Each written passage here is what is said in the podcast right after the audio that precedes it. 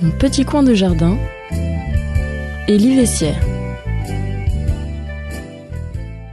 Bonjour à toutes et tous. La semaine dernière, je vous ai parlé d'une loi qui entrera en vigueur le 1er janvier 2024, en insistant sur le fait que cette loi ne doit pas être interprétée au premier degré. Personne ne vous obligera à détenir un composteur chez vous, mais vous serez obligé de faire le tri dans vos déchets ménagers pour séparer tous les reliquats issus de vos légumes, fruits, fleurs ou végétaux en général. Ce reliquat que vous aurez gardé dans un récipient sera vidé dans les installations placées à proximité de vos logements. Dans les quartiers, vous avez dû remarquer des gros conteneurs en bois avec des affichettes expliquant comment déposer vos déchets.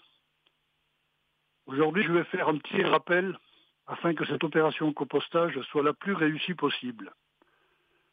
Composter, c'est facile, en respectant quelques règles simples. Personnellement, je ne mets que des déchets verts. Les déchets de cuisine peuvent être compostés, mais ont ce regrettable défaut d'attirer les rats qui ne manquent pas en ville. Pour les déchets, cela comporte les déchets secs, comme la tonte de pelouse séchée, les feuilles mortes, les brindilles séchées, le carton d'emballage, et les déchets frais, comme les fans de carottes, épluchures de légumes ou de fruits, les reliquats de nettoyage des légumes, les fruits bien avancés ou pourris. Concernant les proportions de déchets verts et sec, dans un composteur, le mélange le plus efficace est un tiers de déchets secs ou carbone pour deux tiers de déchets verts ou azote. Ces proportions restent approximatives. Vous concernant, si vous ne disposez pas d'un composteur, ce sera difficile dans la mesure où vous ne maîtrisez pas la dépose des autres habitants du quartier. Si vous avez fait l'achat d'un composteur pour démarrer le cursus de décomposition des déchets, tapissez au fond de votre composteur du carton alimentaire, tout simplement, déchiqueté, dont les vers de terre raffolent et qui est très facilement dégradable. Ensuite, alimentez-le au fur et à mesure de vos déchets en incluant des feuilles mortes ou déchets secs.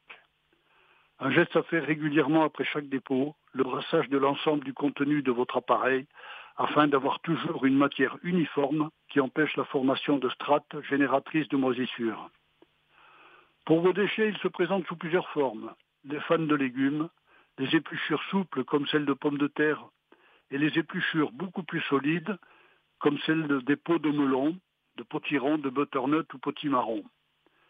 Ces légumes sont difficiles à éplucher.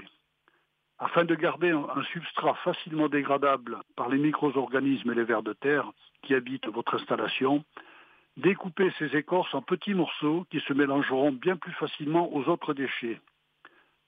De même pour les fans de carottes, céleri, céleri rave, navet, etc. Avec un couteau ou un sécateur, faites la même chose. En travaillant ainsi, vous constaterez qu'après chaque dépôt, le malaxage de l'ensemble du substrat est beaucoup plus aisé et que la petite usine de destruction de vos déchets fonctionne parfaitement. Nous sommes entrés dans l'hiver, avec des jours qui vont rallonger, doucement au début, puis plus rapidement. À toutes et tous, je vous adresse mes voeux très chaleureux pour cette nouvelle année, vœux de santé en priorité. Au plaisir de se retrouver pour de nouvelles aventures jardinières.